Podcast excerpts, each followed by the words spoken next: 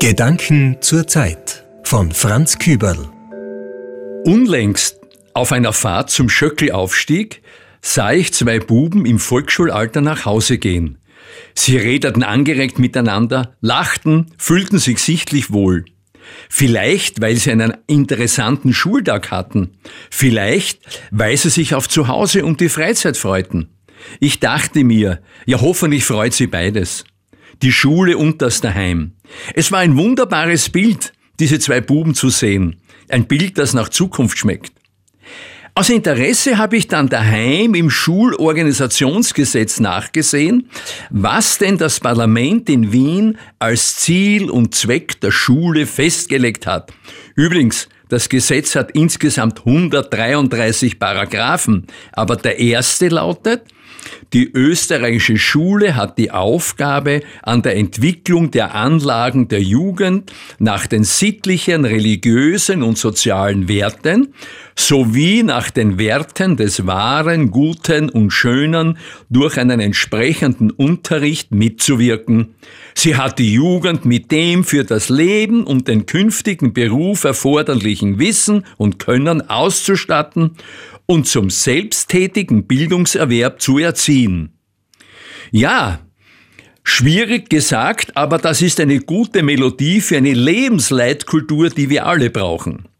Aus unserer eigenen Erfahrung wissen wir, Bildung ist weit mehr als das, was Schüler und Schülerinnen in der Klasse erleben. Wir brauchen nur daran zu denken, an wie vielen Punkten unseres Lebens wir dazugelernt haben von welchen wir Menschen hoffentlich viel Gutes übernommen haben und hoffentlich möglichst wenig Schlechtes. Trotzdem wird die Bildung gerne in die Schule abgeschoben.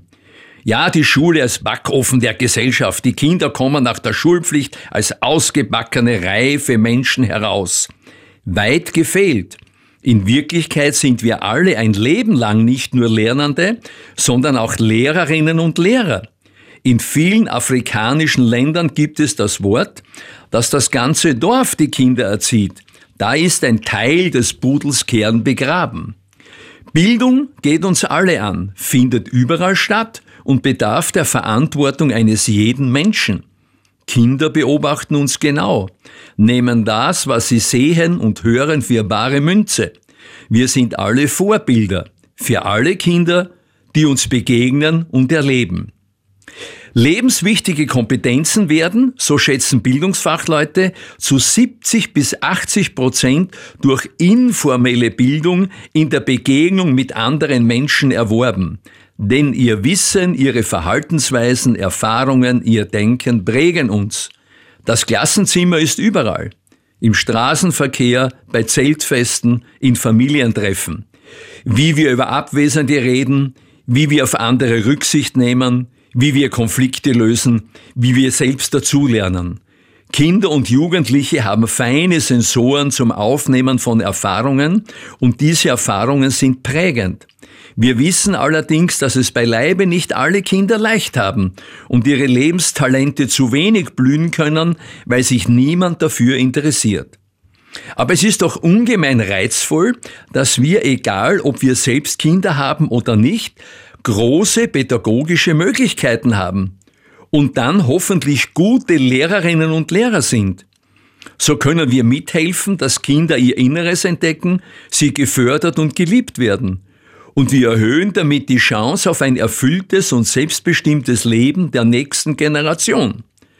Potenziale, Talente, Anlagen, Fähigkeiten und Charismen der Kinder sind an vielen Orten und Punkten zu finden. Da fällt mir nochmals das Bild von den zwei lachenden Buben ein. Es wäre schön, wenn möglichst viele Kinder so unbeschwert lachen könnten wie die beiden, weil es genügend Menschen gibt, die sich dafür anstrengen.